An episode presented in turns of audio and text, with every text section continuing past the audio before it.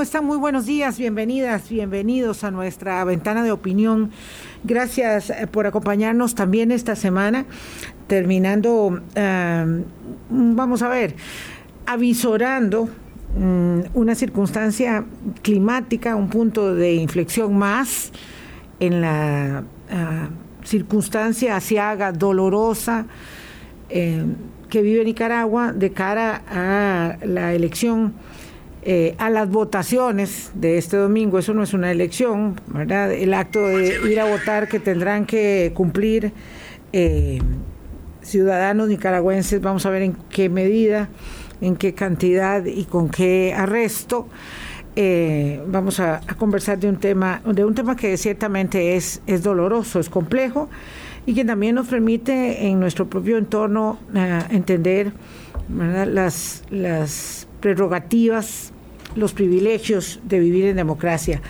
Con eh, Carlos Sandoval, amigo y colaborador de Hablando Claro, por muchos años ya, y con Elvira Cuadra, socióloga, eh, también eh, como de la casa, como si fuera de la casa, la recibimos con gran afecto, como recibimos a los nicaragüenses que, que con nosotros viven, que con nosotros han tenido que hacer nuevo nido en este país por las circunstancias del propio. Con ellos dos eh, conversamos esta mañana. Álvaro, ¿qué tal? Buenos días. Buenos días, Vilma. Buenos días a doña Elvira, que ya está acá, don Carlos. Buenos días a cada uno de ustedes que está con nosotros y que se mm, dispone a, participar de esta mm, reflexión sobre, decía un amigo, la tragedia que va a vivir en Nicaragua el domingo. Mm, yo creo que la tragedia la, la, ha venido viviendo en los últimos años y la han vivido.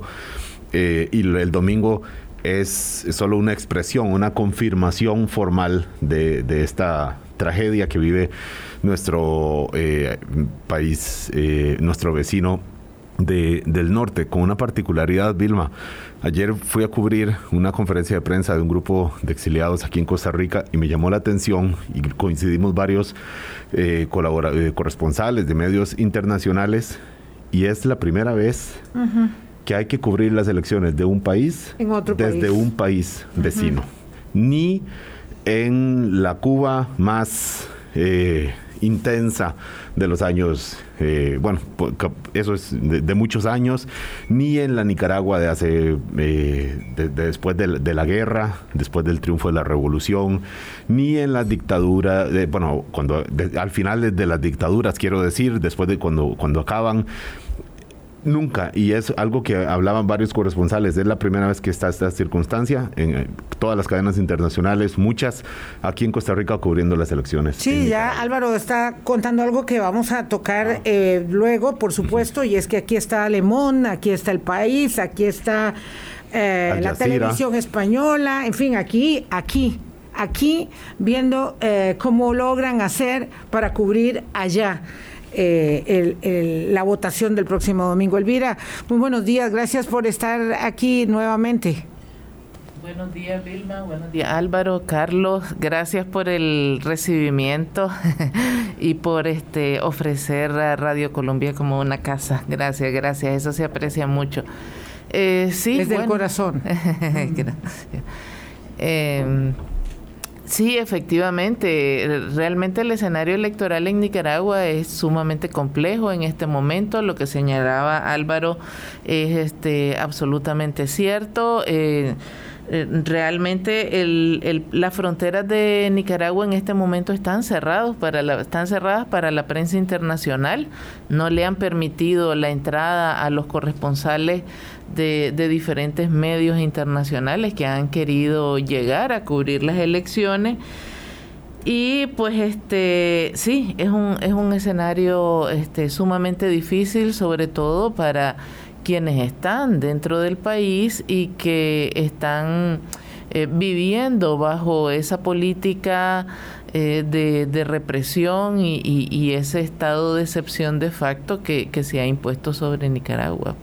Carlos Sandoval, buenos días, muchas gracias. Eh, anoche conversábamos, de verdad que uno no puede sustraerse a este sentimiento de pesadumbre, ¿verdad? de desesperanza. Eh, y acompañar en lo que se puede a los hermanos eh, eh, con la voz, con la marcha como la del domingo, por ejemplo, que aquí esa marcha dará vuelta al mundo porque independientemente del tamaño que tenga, es la expresión de toda eh, la, gente que, que, desde acá tiene que seguir el proceso, especialmente los hermanos, eh, pero ciertamente en un momento tan, tan, tan doloroso. buenos días. Buenos días, Carlos. Vilma, Álvaro, Elvira y amigos y amigas oyentes. Sí, es, es, un momento muy difícil, muy difícil para Nicaragua, para su gente que vive allá, para las personas nicaragüenses que viven acá con nosotros. Eh, y quizá la, la, sensación que queda es que, primero que esto tiene una gran historia, ¿verdad? La, la pregunta de fondos, ¿por qué en Nicaragua ha sido tan difícil construir Estado e instituciones? Me parece a mí que esa es la pregunta, la pregunta de fondo. Y, y digamos que la, la, expresión de esa pregunta son las elecciones o la, o, la votación, como decías, Ese, esa es una hacia atrás y hacia adelante, pues pareciera que esto no tiene una salida de corto plazo, ¿verdad? Esa es la otra constatación que, en la que posiblemente hay acuerdo, eh, y eso significa que la polarización se incrementará y que, y que sí, lo que ocurra el, el, domingo y, y, especialmente los días siguientes, la semana siguiente y las semanas posteriores, pues nos irán dando algunas pistas de cuál podría ser el curso de este escenario tan, tan incierto y tan triste. Elvira, ah, así digamos eh, de entrada, si siete de cada diez costarricenses, de acuerdo, perdón, nicaragüenses, de acuerdo con las eh, últimas eh, análisis, y tomaría Sidgal como uno muy importante, dicen que no avalan el gobierno de, de Daniel Ortega, ¿quiénes van a ir a votar el domingo?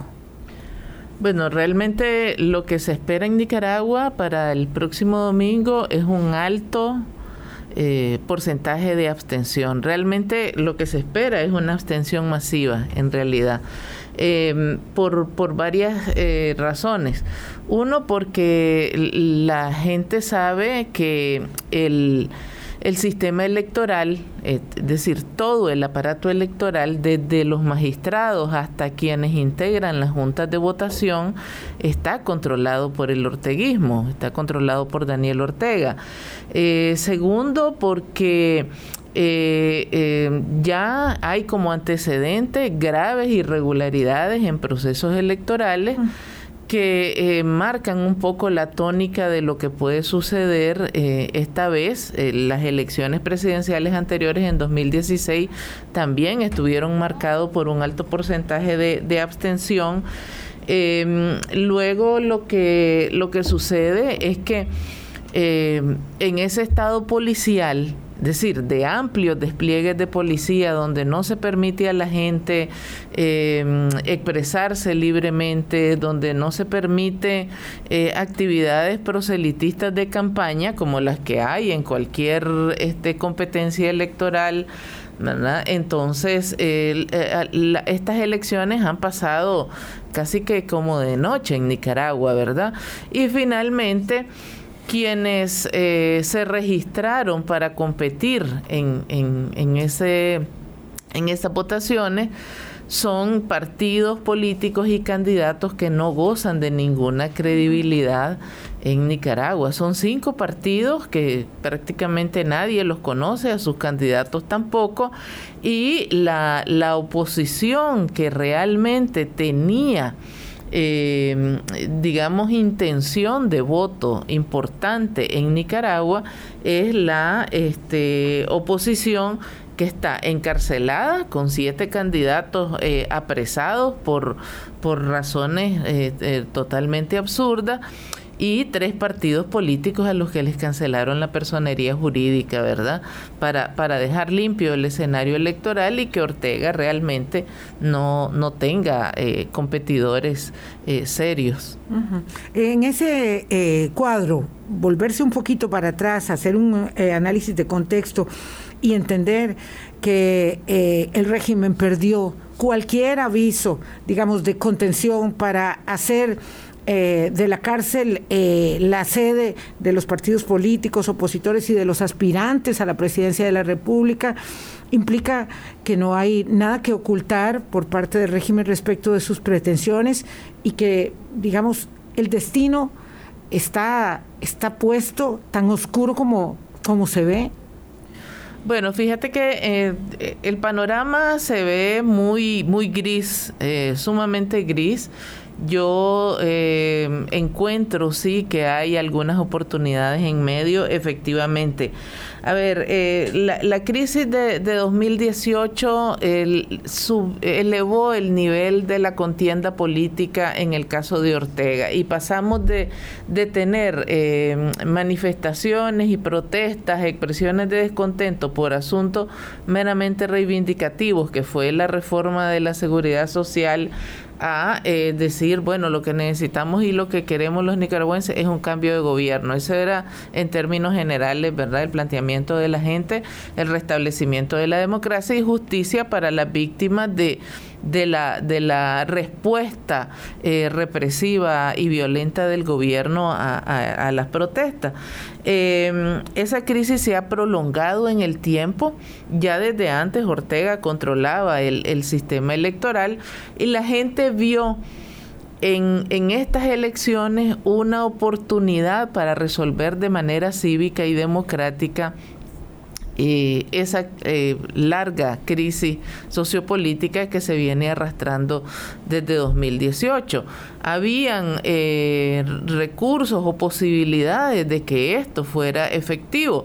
Por ejemplo, habían al menos dos alianzas o plataformas importantes, políticas importantes, que tenían candidatos de oposición, que gozaban con eh, eh, de, la confianza de algún eh, de algún de alguna credibilidad dentro de la gente, había posibilidades de competencia, habían partidos políticos con personería jurídica que podían competir en eso.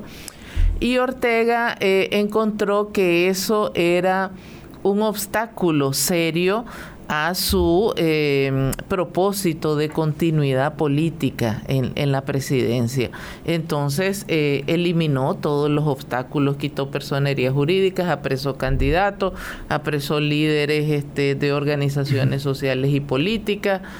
Em, para que no hubiera ninguna protesta ni resistencia. Me gustaría que Carlos se interviniera para eh, entender cómo se puede llegar a este punto. Eh, es la fortuna, eh, el amasijo de los negocios, eh, perder la compostura, aprovechar la debilidad, digamos, del multilateralismo internacional y las circunstancias por las que atraviesa la propia región, la pandemia, todos esos factores como para actuar sin tapujo. Sí, yo, yo diría que hay bueno, primero que hay una historia larga detrás, ¿verdad? Que esa, que esa sería muy difícil narrar en, pocos minutos, pero no hay que perderla de vista, ¿verdad? Hay una dictadura que antecede a esta crisis, que es la dictadura de Somoza, es decir, que la, la dificultad en Nicaragua para construir Estado viene desde hace mucho tiempo atrás, ¿verdad? Eh, quizá eh, el, último capítulo es justamente el, el pacto entre Arnoldo Alemán y Daniel Ortega, que crea estas condiciones de control de los poderes del Estado que describía Elvira, ¿verdad? Y que hace posible eh, que hayan podido operar como, hayan, como han operado en los últimos años. ¿verdad? Que fue hace, hace 15 años, don Carlos. En el 2005. Sí. Eh, 2005, 2005. ¿verdad? El, el pacto alemán el pacto en realidad se, se, eh, se, estableció en el año 2000 y su concreción más específica fueron unas este, reformas a la ley electoral en ese año. También gobernaba Arnoldo Alemán, perdona, Carlos, continúa. Sí, entonces, un poco. Sí, entonces, bueno, e, ese me parece que es un parteaguas que, nos tiene acá, ¿verdad? Ahora, yo, yo diría que, que, en este momento hay, hay como una paradoja, que, que me parece que, que, Carlos Fernando Chamorro la ha resumido muy bien cuando él dice, eh, Ortega manda pero no gobierna. Es decir, que hay una enorme crisis de legitimidad y que entonces, por una parte, este control de los poderes del Estado los exhibe muy fuertes, pero al mismo tiempo los exhibe muy vulnerables. Porque cuando se tiene mucho poder hay muchos flancos que cuidar. ¿verdad? Es decir, cuando no se quiere competir electoralmente, eh, lo que eso quiere decir no es tanto que se tiene mucho poder, sino que se, se tiene mucho temor. Esa es la, gran paradoja del poder. Que se tiene que ir a más y a más para poder mantener eso que, había alcanzado, ¿verdad? Porque cuando, cuando mandás y no tenés legitimidad, tu, tu fuerza política es, muy escasa. Yo, yo creo que algo así está pasando, por, eso temen. De otra manera no diría, bueno, pero en la historia, en la historia perdón, perdón, para decirlo como decía Daniel Ortega antes, si gobernáramos desde abajo, ¿qué problema habría que hay otros candidatos o candidatas, verdad? Más bien es porque porque no se tiene legitimidad que se dice no, aquí, aquí mejor cerremos todas las puertas y las ventanas. Claro, lo que pasa es que gobernando desde abajo, eh, la perspectiva de cualquiera demócrata sería gobernar con la gente. No, este está gobernando por debajo, por debajo de los, de, de, los avancijos del poder. Eh, lo decía porque en la historia, en realidad, de las dictaduras, y desgraciadamente Nicaragua sufre otra, otra más, este, eh, los dictadores llegan a acumular tanto poder, llegan a hacer tanto negocio, eh, que además en el caso de Nicaragua, habida cuenta, digamos, de la amalgama de intereses económicos que se fue posible tejer a partir de los acuerdos con Venezuela y el petróleo, eh, aquello se convirtió realmente en un, en un negocio gigante para, para Ortega. Entonces pareciera que la presión internacional, la presión política para el empresariado que luego tuvo que dar marcha atrás, por supuesto, la presión económica y política eh, este, no es suficiente, la presión política internacional y, e interna no es suficiente para, para digamos, desarticular. Por eso ah, la referencia. Tengo que hacer una pausa, 8.16 con Elvira Cuadra. Carlos Sandoval, conversamos esta mañana. Colombia. Con un país en sintonía, 8.20 minutos de la mañana, conversamos eh, con eh, Elvira Cuadra y Carlos Sandoval eh, a propósito de la votación del domingo en Nicaragua y el oscuro panorama que, hay por delante. Mm, vamos a ver, la comunidad internacional alza la voz eh, los organismos de derechos eh, humanos, la Corte Interamericana de Derechos Humanos y otros organismos muy connotados alzan la voz de cara a, lo que va a pasar el domingo, advierten, ¿verdad?, que hay ojos avisores por todas partes. Eh, y Estados Unidos aprobó una ley muy potente, ¿verdad? Este, sumando a las que ya existían, eh, de control sobre la situación en, Nicaragua, que, bueno, faltará para que se pueda ejecutar. En todo caso, la comunidad internacional puede hacer algo, eh, Carlos y luego Elvira, para que esto, digamos, esto ya está consumado, ya esto es en horas que se consumará un nuevo mandato que levantarán ellos como una gran bandera. Sí, bueno, e, efectivamente, el, el, domingo podría haber relativamente pocas sorpresas. Quizá la, la principal interrogante es, es qué porcentaje de, personas irán a votar, bien sea coaccionadas o no. ¿Cómo saberlo, Carlos? ¿Perdón? ¿Cómo saberlo? por eso, no, hay, observadores. Eh, por, eso digo que bien, sean coaccionadas o no. Eh, eh, esa es una pregunta, ¿verdad? Y, y, eso podrá darles un poquito de oxígeno o menos oxígeno dependiendo de los porcentajes.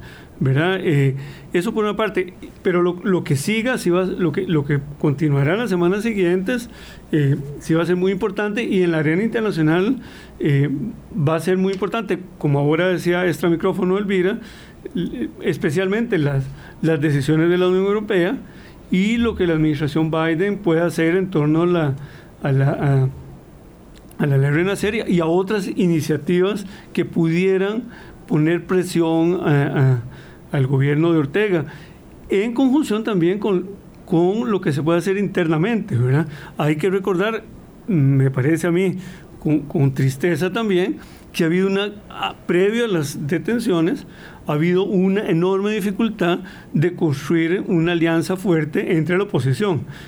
parte de los problemas están ahí, ¿verdad? claro, Ahora más difícil por las detenciones, pero, digamos, tiene que ver con esa larga cultura política que, caracteriza a Nicaragua y que nos tiene acá.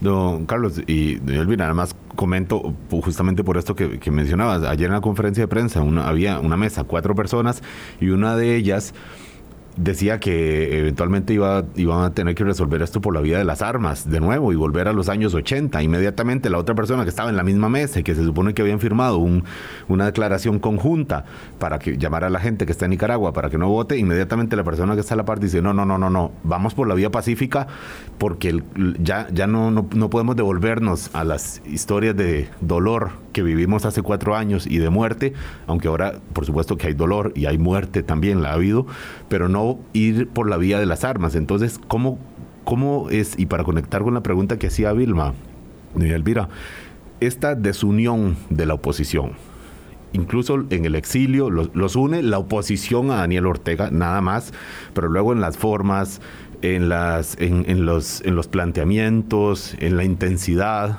están desunidos y esto cómo dificulta o cómo, cómo complica más la posibilidad de una acción concertada de la comunidad internacional, llámese potencias, llámese organismos o, eh, o bancos internacionales que le den financiamiento y aire a Daniel Ortega. Bueno, sobre, sobre ese punto yo, yo tengo, digamos, una opinión un poquito diferente de lo que usualmente se escucha. Em, eh, a ver, lo que pasa es que en 2018 emergieron una cantidad de, actores y de organizaciones sociales que antes no existían en el panorama político de Nicaragua. Eh, eh, gente realmente nueva, organizada. Eh, todo lo que ha sucedido en Nicaragua de 2018 hasta acá, lo que hace es ratificar una voluntad política de la de la ciudadanía en, en, este país o en, Nicaragua pues en relación a que esta vez el cambio político es por la vía cívica eh, y democrática ¿verdad? entonces esas voces como las que se escuchó ayer son realmente voces aisladas no forman parte del conjunto de los actores. Y la mejor prueba de eso es uno que la gente vio en estas elecciones, es decir, en el, en el, en el acto esencial de la democracia, que es el ejercicio del voto, la mejor manera de resolver esa crisis. Ese es el punto número uno. El segundo punto es que, independientemente del nivel de violencia que Ortega ha utilizado con la ciudadanía en Nicaragua, no ha habido una respuesta violenta de los ciudadanos, ¿verdad? Eh, eh, y eso no es por falta de recursos, porque a última hora la gente se los inventa, como se inventaron en 1979, por ejemplo, ¿verdad? El, el asunto es que la gente no quiere más violencia ni quiere más guerra, entonces no ha respondido eh, violencia con violencia. Claro, por eso, porque confían, depositan esa confianza en la comunidad internacional y es lo, el llamado que llevamos tres años escuchándolos a ustedes decir, la comunidad internacional actúe. Y ha habido algunas acciones, pero evidentemente insuficientes. En efecto, eh, yo creo que en las, eh, eh, bueno, en buena parte de la salida de Nicaragua se, combinan dos cosas. Uno, que es este, todo lo que los ciudadanos nicaragüenses podamos hacer dentro y fuera del país y, digamos, las acciones de la comunidad internacional. Hay algunos países como Estados Unidos que han tenido, digamos, una... una actitud o un comportamiento un poco más beligerante, un poco más fuerte eh, han impuesto sanciones a, un grupo grande de familiares y allegados de Ortega. Eh, igual eh, Canadá, Suiza, Gran Bretaña y algunos otros países, bueno, la misma Unión Europea ha sancionado este a, parte de esa gente que incluye desde el presidente de la Asamblea Nacional hasta la presidenta de la Corte Suprema de Justicia y, y, y, del, y magistrados del Consejo Supremo Electoral para mencionar, pues digamos, este, algunos de los, de los más altos cargos y que no necesariamente están en, la presidencia. Eh, esas sanciones han sido de tipo individual, afectan directamente a las personas, pero lo que está sucediendo ahora eh, está generando en, la comunidad internacional una decisión en relación a, elevar el nivel de presión política y económica sobre Ortega. En la última resolución del Parlamento Europeo en julio de este año, eh, manda a revisar, por ejemplo, la cláusula democrática del acuerdo de asociación con Centroamérica. Entonces es muy probable que este, veamos algo de esto en el futuro.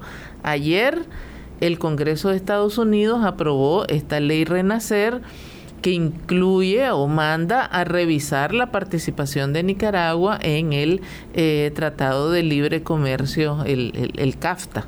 entre muchas otras cosas. esta, esta ley, precisamente la que se aprobó en la Cámara de Representantes eh, el miércoles por una abrumadora mayoría, eh, se llama Reforzar el cumplimiento de condiciones para la reforma electoral en Nicaragua. renacer por, son las siglas en, en inglés. Tiene, ¿verdad?, todo un arsenal de medidas. Eh, algo así puede realmente tener efecto, impacto. Digo, esto es como la actividad delincuencial. Eh, y no estoy exagerando en la comparación ni ofendiendo tampoco porque es la verdad eh, que, que, lo que se que lo que se digamos lo que logra ser desmovilizador es golpear los negocios entonces eh, observar, digamos, el cumplimiento de sanciones muy acotadas, que no son solamente, ¿verdad?, tres, cuatro personas, y ver, digamos, la posibilidad de establecer una sanción eh, del Tratado de Libre Comercio eh, de Centroamérica, República Dominicana y Estados Unidos, ver acciones, con, digamos, ya concertadas con una potencia tan significativa en el hemisferio como lo es Canadá, en la Unión Europea y otros países latinoamericanos eso puede realmente funcionar de algo para terminar de acorralar más al régimen que parece que no se da por enterado y ahí está pertrechado. Yo, yo diría que suma, sin duda que suma y, va generando un, clima un clima internacional de, aislamiento. Me, parece que eso es, eso es importante, que hay un registro en el círculo interno Daniel Ortega y Rosario Murillo de que, de que eso es así. Ahora, pareciera que lo que no, por lo menos hoy no está claro, es que podría ser un detonante. Es decir, que, que esto suma y va agregando factores, pero tiene que haber un detonante que, que genere un cambio y ese detonante no parece mm, estar a la vista. Por ejemplo, uno, se pregunta, ¿verdad? Eh, si nosotros vemos el escenario un poquito más grande, veremos que este fin de mes, con menos, menos visibilidad de nuestro lado, hay elecciones en Honduras el día 28 de noviembre, el domingo 28 de elecciones en Honduras. Y el, el tema, uno de los dos temas fundamentales es el narcotráfico. Acá nosotros tenemos meses de estar... Un gobierno sancionado justamente por eso en Honduras. Efectivamente. y, un presidente, y un presidente muy cercano, Daniel Ortega. ¿Cómo no? La semana pasada, eh, Juan Orlando Hernández, el presidente de Honduras, visitó el día miércoles, este miércoles es ocho días, a, a, Daniel Ortega en Managua. Eh, Acá en Costa Rica hemos tenido varias noticias que presuntamente vinculan a eh, personas de partidos políticos costarricenses con narcotráfico.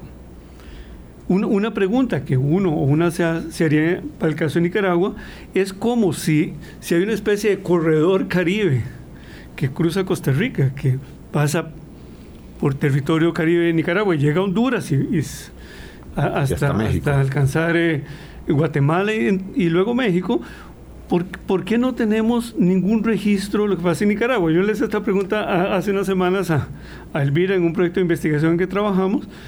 Ella me decía, bueno, que, hay mucho control de la información, que hay, poco margen para, para investigar, pero sin duda a mí me parece que parte de las dificultades es que no tenemos realmente un cuestionamiento que golpee duro a Daniel Ortega. Es decir, eh, nosotros estamos analizando en este proyecto que, realizamos desde la Universidad de Costa Rica, ¿qué se, qué se publica sobre, sobre Nicaragua, Honduras y Costa Rica? Buena parte de lo que se publica sobre Nicaragua es que Daniel Ortega es autoritario, que cercena las libertades, que controla los poderes. Todo eso está bien, pero no agrega algo que uno podría decir, esto es un punto de quiebre con lo que ya sabíamos.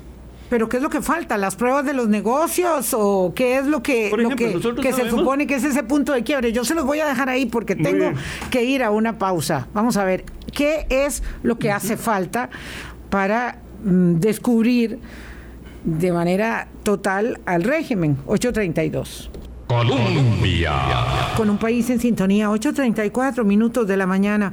Qué difícil a veces desde nuestro propio lente, imbuidos en nuestra propia realidad, entender, ¿verdad?, qué es lo que hace falta para que se desnude, eh, digamos, esta, esta, esta manera perversa eh, de ejercicio de poder eh, y de mantenerse aferrado al cargo eh, y de todos los negocios que privan. Yo sé que, que evidentemente los, los, los, que delinquen no van dejando las pruebas ahí al camino, pero de los negocios de Ortega, eh, de la forma en que ha exfoliado los recursos, este, de la forma en que se han apropiado de la cooperación, de todo.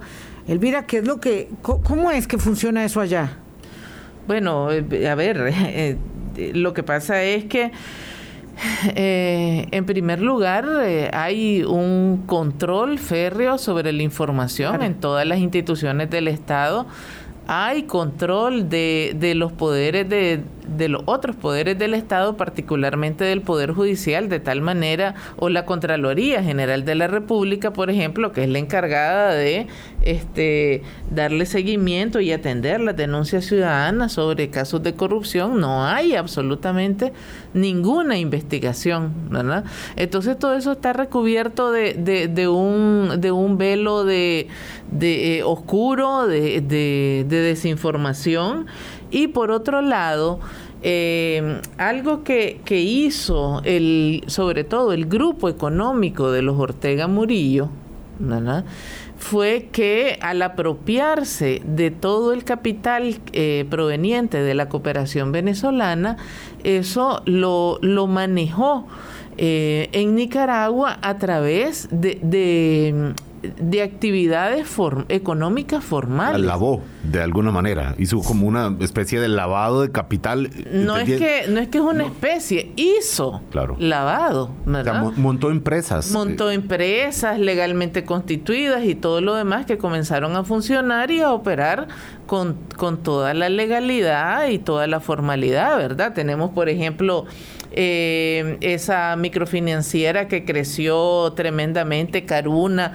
crearon el Bancorp, eh, crearon este un conglomerado de empresas forestales eh, y, y, para eso construyeron una alianza. Perdón, perdón, doña Elvira, cuando dice empresas forestales se refiere a empresas deforestadoras, ¿verdad? Creo que por ahí va buena parte del tema. Eh, supuestamente son empresas para este entrar en la actividad económica forestal, pero efectivamente la, la, el propósito es totalmente deforestador, extractivista, ¿verdad?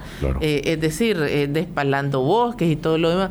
Entonces allí es donde es importante comprender eh, los alcances de esa alianza que también construyó tempranamente Ortega con el ejército en tanto actor político y actor económico, porque ellos son parte de los negocios.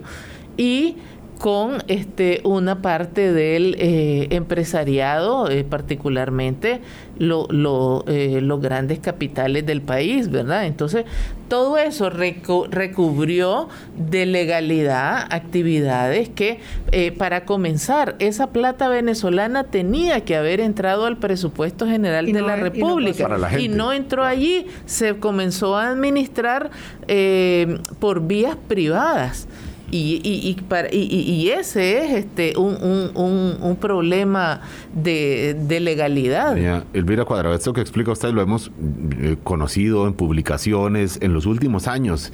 Ha sido un proceso, ¿verdad?, de más y más, una bola de nieve.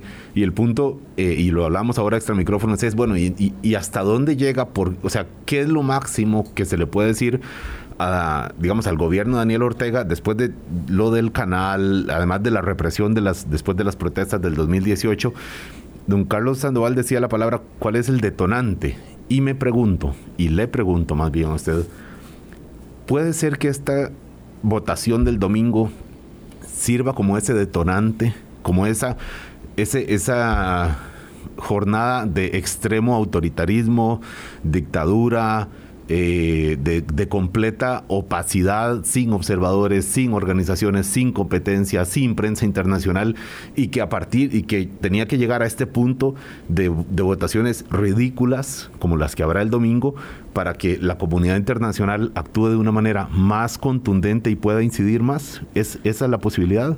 Bueno, ya hay señales claras en esa dirección, entonces yo creo que sí va a ser un, eh, un punto de quiebre el 7 de noviembre, eh, particularmente para la comunidad internacional. Para la gente dentro de Nicaragua, eh, pues yo creo que no vamos a presenciar un nuevo estallido social como el de 2018, ¿verdad? Eso no quiere decir que la gente se va a quedar de brazos cruzados, sino que va a expresar su descontento de otra manera. Pero para la comunidad internacional, indudablemente, marca un hito. Don Carlos. Sí, no. Eh Sin duda que, la, que hay una complejidad que, que es indiscutible, ¿verdad?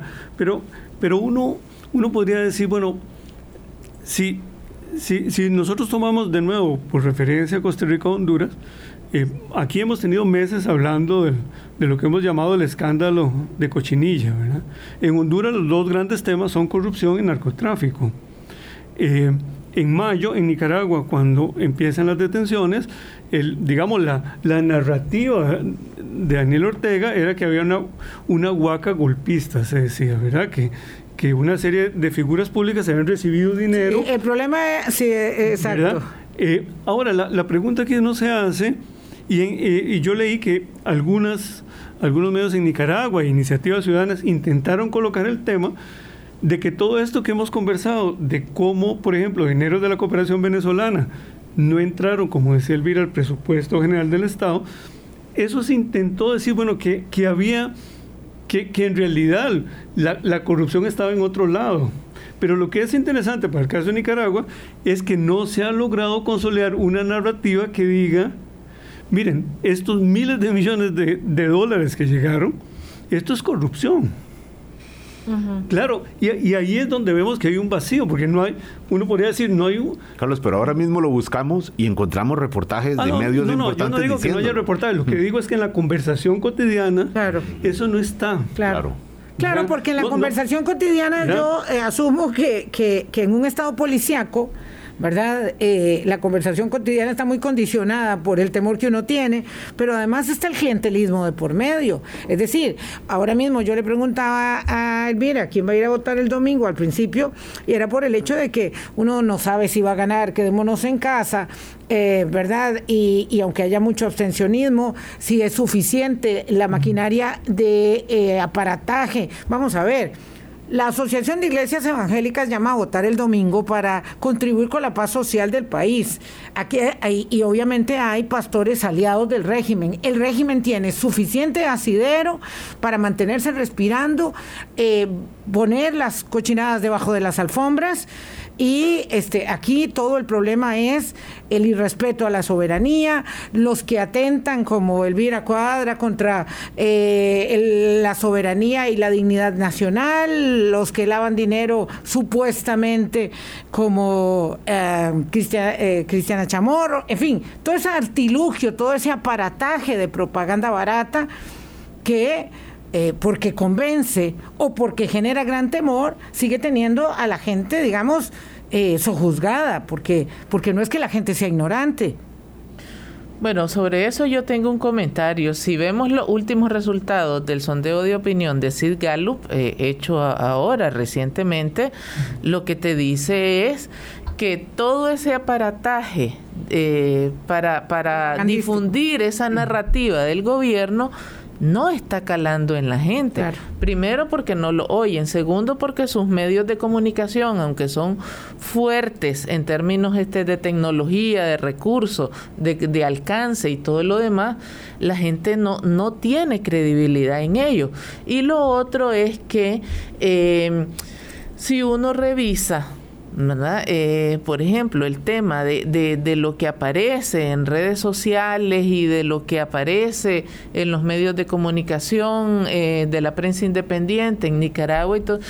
Eh, hay, eh, hay un enfoque bien fuerte, una concentración muy fuerte en el tema de la solución de la crisis sociopolítica y los demás problemas tienen un, un, segundo plano porque es que para mucha gente en Nicaragua resolver la crisis sociopolítica es un asunto de vida o muerte, o sea, es un asunto vital, ¿verdad? Por ejemplo, eh, tenemos el tema de, de este grupo de más de treinta y pico, 39 prisioneros políticos que eh, detenidos de, de mayo eh, para acá, donde eh, la preocupación principal es su integridad física. Por, por, el, por las torturas y el maltrato al que los están sometiendo. ¿verdad? Entonces, entonces, cuando eso es lo que está de por medio, o, sea, el tema de la corrupción no es que no pesa, pero se pone en un, en un segundo plano. 8.45, tenemos que hacer nuestra última pausa y regresamos con Carlos Sandoval y Elvira Cuadra. Colombia.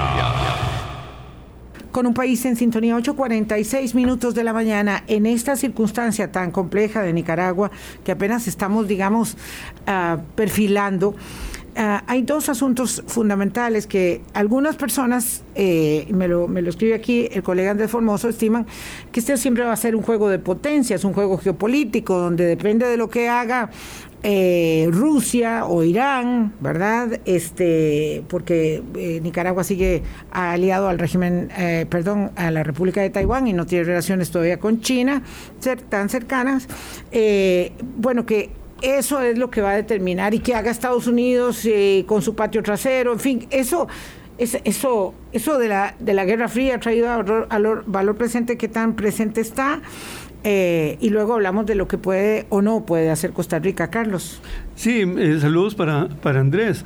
y muchas gracias por el comentario. Yo, yo pienso que sí, que el, escenario internacional y la, y la competencia geopolítica tiene un peso, como, tiene, como hay pesos internos también que, y, tal vez lo, lo, que, lo que es claro, diría yo, son dos cosas. Uno, que, que el escenario es complejo. Dos, que no hay un solo factor que lo explique.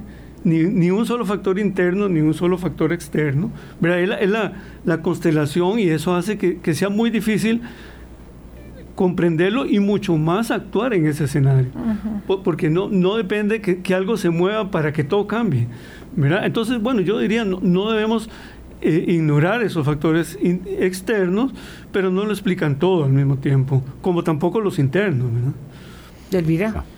Sí, eh, en efecto. Eh, bueno, siempre hay una perspectiva geopolítica de, de por medio en este asunto. los que se han encargado de marcar la pauta en esto han sido los, los voceros este, de de la Casa Blanca. Eh, en algún momento hablaron de la, de la, de la triada eh, Cuba, eh, Venezuela, Nicaragua. la Hay gente ahora, porque las, elecciones de hace cuatro años, que el momento de Venezuela era otro, ya estaba en, en caída, pero ya era, era, era, otro. En este momento de estas elecciones puede uno decir que este es un pulso todavía en donde Venezuela juega un papel y, Cuba con todo y su... Y su problema interno. Claro. Eh, yo creo que en este momento las similitudes ya se distanciaron entre los tres países, tienen realidades este, bastante diferentes eh, y pues el rumbo político que lleva Venezuela es distinto de alguna manera siempre está vinculado, ¿verdad? Pero es distinto. Eh, Cuba tiene sus propios problemas. Eh, ahorita el tema de la convocatoria a la marcha del 15 de noviembre eh, los tiene bastante este, enredados. Eh, al, gobierno cubano. ¿Quién apadrina a Ortega en este momento? Entonces, internacionalmente, doña Elvira. Bueno, allí a, ese tema voy, ¿verdad? Uno de sus padrinos principales en este momento es Rusia y lo podemos ver en las declaraciones oficiales que ah, la misma eh, Rusia ha hecho, particularmente su, su ministro de Defensa, ¿verdad? Y las visitas eh, eh, que, que, se han publicitado en los últimos meses de los hijos y, y allegados de Ortega a, a Rusia. Pero bien importante es cómo aparece eso también en el radar de Estados Unidos que siempre ha tenido una posición fuerte en relación con Centroamérica, porque la, en la ley que se aprobó ayer, la ley Renacer, hay un punto específico donde dicen, eh, donde eh, eh, mandan a revisar las relaciones entre Rusia y Nicaragua, particularmente las relaciones militares que fueron las primeras que se restablecieron prácticamente a partir de 2007. Entonces eso pone a Nicaragua otra vez en el punto geopolítico. Y otro, eh, otra situación que se presentó eh, y que pareciera que no tiene relación, pero yo creo que sí, es el tema de la suspensión de ese de esas más de, de esas más de mil cuentas en Facebook, Instagram, muy, muy importante que los etcétera. Eh, Una granja de troles fue lo que descubrieron. Exactamente, por la granja de troles. Y esa granja de troles tiene vinculaciones con otras granjas de troles en Venezuela y eh, alguna relación también con cosas similares que ha hecho Rusia. Está articulada esta, esta semana. Ah, vamos a terminar, nos quedan tres minutos. Ah, Costa Rica, ¿qué puede hacer? Algunas personas, bueno, cualquiera de a pie quisiéramos que mañana mismo desconozcan ese proceso electoral, el lunes mismo desconozcan ese proceso electoral y golpeemos la mesa y digamos que nosotros no aceptamos que le sigan haciendo eso al hermano pueblo. Pero resulta que no es tan fácil, Carlos. Sí, sí, bueno, yo, yo creo que Costa Rica eh, en, el, en el marco de los organismos regionales ha tenido una voz importante, ¿verdad? Es decir, en términos eh, eh, multilaterales creo que ha habido una, una un trabajo importante. la, la, otra... La otra arista desde nuestra posición como, como país vecino creo que tiene que ver con, con no instrumentalizar la crisis en Nicaragua en términos del odio y la xenofobia. creo, creo que eso lo hemos hecho muy bien. Eh, a mí me tiene muy contento que los esfuerzos que hemos hecho, y ahí me incluyo, para que personas eh, migrantes en condición irregular fuesen vacunadas, se ha logrado trabajar muy bien. Qué dicha que podemos incluirnos. ¿Verdad? Creo que eso ha sido muy positivo. Yo mismo he ido con personas a, a que se vacunen para ver cómo le recibían. Eh, y me da mucho gusto que, que la, la, respuesta del Ministerio de Salud y la Caja Costarricense de Seguro Social ha sido muy propositiva. No han jugado esa carta que a veces alguien podría decir políticamente reditúa. Algunos boticos se ganan con el odio, a veces muchos. Sí, pero, bueno, pero el gobierno, el gobierno no puede, no puede, digamos, eh, eh, el gobierno de Costa Rica me refiero al gobierno este o al que viene, simplemente golpear la mesa y mostrarse airado. Eh, tenemos que emprender otros mecanismos como esos que usted plantea de ayuda, de acompañamiento. Eso me parece que, que en términos generales yo creo que que ha sido positivo. El, el, balance que yo veo y que he vivido me parece que es positivo. Por supuesto que se necesita más, pero, pero también no tenemos un músculo mayor en la escena internacional. no, no, no solamente no tenemos un músculo, sino que eh, eh, en realidad ser, ser el vecino, ser el vecino que no es Honduras, ¿verdad? Ser el vecino que además tiene su principal vínculo comercial con eh, eh, Centroamérica, eh, pasando por Nicaragua, en Nicaragua también, ¿verdad? Es muy, muy complicado. Es, otra arista de la... Que cada vuelta, vuelta de tuerca que se da, pues obviamente también implica más, más migración forzada, más complejidad, toda es una circunstancia dura. Continuaremos con el tema, Elvira. Muchas gracias, nuestro abrazo de verdad solidario para, para el pueblo de Nicaragua y eh, a vos en particular. Eh, Carlos Sandoval, muchas gracias también, como siempre, por las reflexiones. Feliz fin de semana. Feliz fin de semana. Ayer un dato del 15% de desempleo, una pequeña reducción para acabar la semana con un poquitico, un dato, aquí, un dato aquí, positivo. Aquí en Costa, Rica, sí, sí, perdón. Eh, que disfruten el fin de semana y atentos también a la información que podamos conocer sobre Nicaragua. El domingo hay marcha. ¿A las 9 de la mañana será la marcha? A las 9 de la mañana. A las 9 de la mañana, saliendo de la Iglesia de la Merced hasta... La Plaza de la Democracia. Hasta la Plaza de la Democracia. Ese es, es un acompañamiento eh, que vamos a, a, a hacer también. Que la pasen muy bien, cuídense mucho. Hablando claro, hablando claro.